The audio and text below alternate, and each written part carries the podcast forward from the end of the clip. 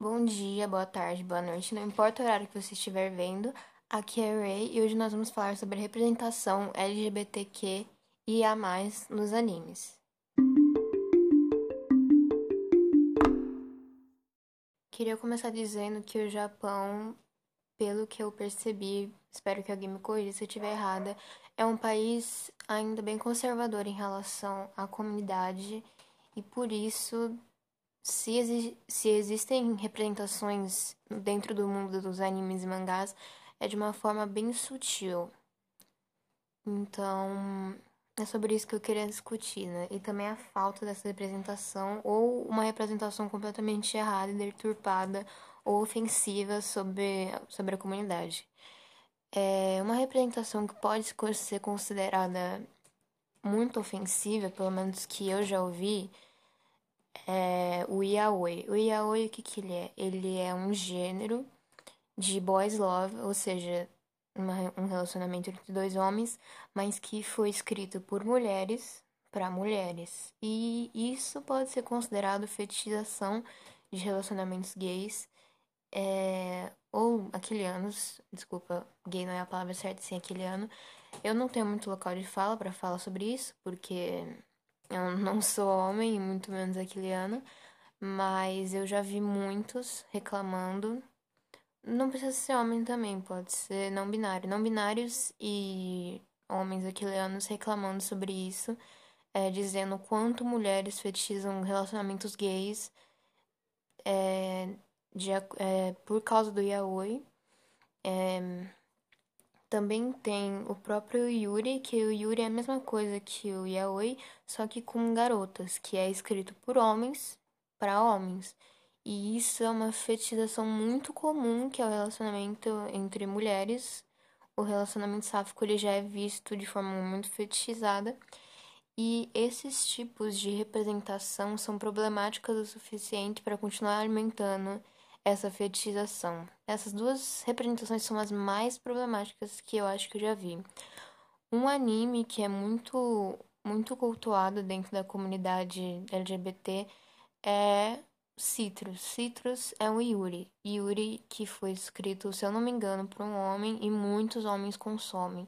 Inclusive, se você entrar em algum site que posta mangás desse tipo, e for nos comentários, muitas vezes vai estar tá cheio de meninos falando e fetichizando sobre o relacionamento das personagens principais. Além disso, a representação da personalidade delas é péssima, porque de acordo com pessoas que já leram barra assistiram Citrus, eu nunca li, nem nunca assisti, também provavelmente nunca vou, vou fazer nenhuma dessas coisas, porque é uma coisa que eu quero me distanciar como mulher lésbica. É eu nunca vi, enfim. Pelas pessoas que falaram disso, dizem que o relacionamento entre as duas personagens principais é muito tóxico. Elas. Uma delas trata a outra como se fosse mais um brinquedo, às vezes, e é muito possível. Enfim, essas representações que fazem mal à comunidade realmente danificam a nossa comunidade. E é isso. Eu acho que não tem mais o que eu falar sobre representações ruins. Porque de, o que mais tem são representações mal feitas da comunidade. Então tenho muito o que reclamar, só que o que eu posso falar agora, por agora é isso.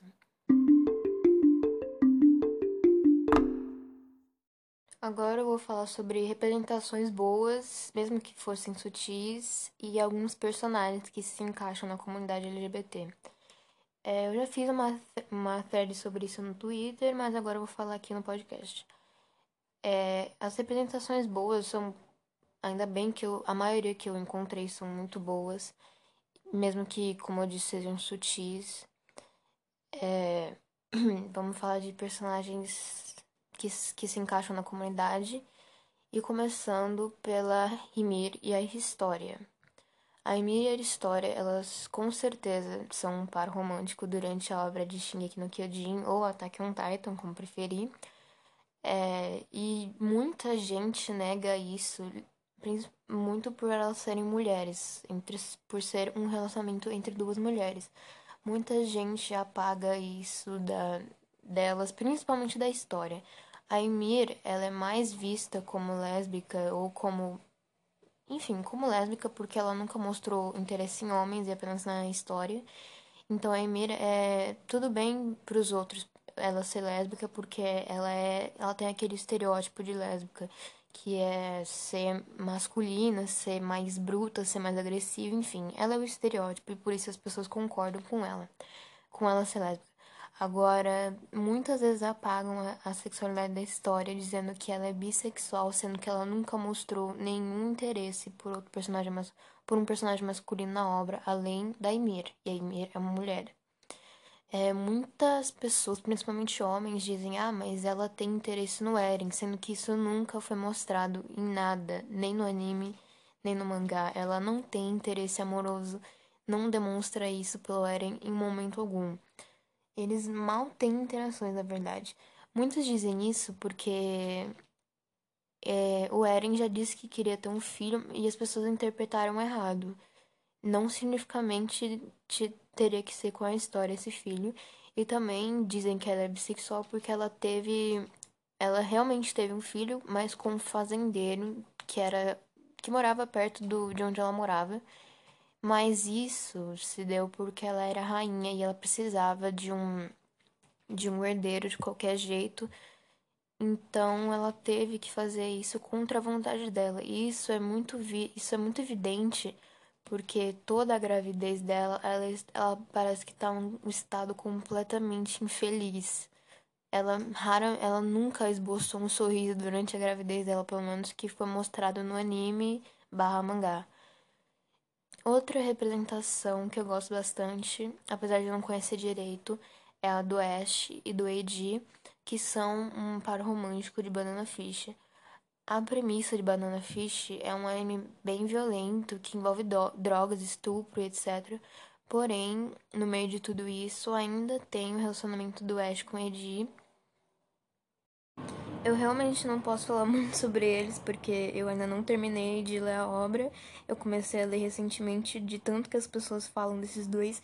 E o engraçado é que eu nunca tinha parado para pensar no plot realmente do anime barra mangá. Porque as pessoas só falam deles e eu realmente acho muito fofo. Mesmo eles falando só dos dois, eu ainda me interessei em buscar o mangá e já comecei a ler. Agora falando sobre representações trans. Só para explicar, contextualizar rapidinho, é, não binário é um termo que um termo guarda-chuva que abriga vários outros gêneros, na verdade todos os gêneros que não se encaixam como só homem binário e mulher binária. É, e o não binário se encaixa como trans também, ou seja, todas as pessoas que estão dentro desse guarda-chuva são pessoas trans. Então, voltando agora aos personagens, eu já falei da Luca no Twitter, a Aruka, não sei falar o nome dela direito, que ela é uma menina trans e agora eu falo sobre a Grell. A Grell é muitas vezes vista como um homem gay afeminado pelo fandom de Black Butler, principalmente pela parte masculina. Até a própria, própria criadora de Black Butler já disse que ela é um homem gay afeminado e até usa uma palavra ofensiva, ofensiva, Okama, mas a, ma a maioria do fandom que é parte da comunidade LGBTQIA+, considera a Grell como uma mulher trans, porque a mesma já disse em, acho que, um spin-off, Grell's Confessional, que o que ela mais queria, se não me engano, o sonho dela era fazer uma transição de sexo. Literalmente, na tradução, uma transi transição de sexo. É, eu também posso falar de uma das minhas personagens favoritas entre todos os animes que eu assisti. É o Randy, Hanjizoe, de, também de Attack on Titan. Eu gosto de Attack on Titan porque eles são um anime bem completo. Ele é um anime bem completo, porque ele tem representações LGBTQIA+, e não sexualiza as mulheres do anime, e tem uma história bem completa. Enfim, só parando aqui pra, pra elogiar um dos meus animes favoritos. Mas voltando, o Randy, ele... Ele já teve o criador já comentou sobre o gênero dele, o Isayama. Na verdade, ele nem não quis comentar, dando a entender que Randy não tem gênero. Já outros produtores é, afirmam que Randy não, realmente não tem gênero e a comunidade LGBT que assiste animes considera Randy como não binário. Não binário ou dentro do guarda-chuva não binário. Já vi pessoas que o consideravam gênero fluido, a gênero ou realmente não binário.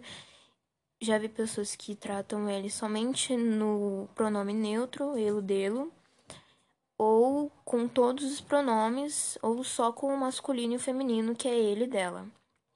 Mas qualquer, para mim, qualquer uma dessas desses pronomes estão corretos. É uma boa representação. É, mesmo que nas traduções e no anime ele seja mostrado como mulher, apresentado como mulher. É... E também a aparência dele não facilita nisso, porque ele tem uma aparência muito feminina. E isso faz com que as pessoas automaticamente assumam que ele seja mulher. Então, mas obviamente elas estão erradas, porque o próprio criador já, já não quis comentar sobre o gênero dele e já deixou explícito que ele não tem gênero. Uma, agora uma recomendação de mangá para as pessoas que forem da comunidade LGBTQIA+, e gostarem de ler mangás, é Or Risk at Dawn, se eu não me engano, ou Or Risk at Dusk, que fala sobre todo, fala sobre um menino gay e comenta sobre toda esse, esse, essa dificuldade, esse peso de ser uma pessoa diferente entre os outros. E de uma forma completamente não ofensiva e muito boa, na verdade. Eu comecei a ler recentemente, mas também não acabei. Porém, eu recomendo muito para as pessoas que fizerem parte da comunidade e quererem se sentir um pouquinho representadas dentro, dentro desse universo, que é o universo dos animes e mangás.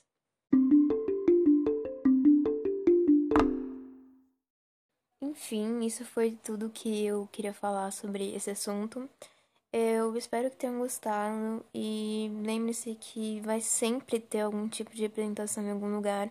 Você não precisa se sentir excluído.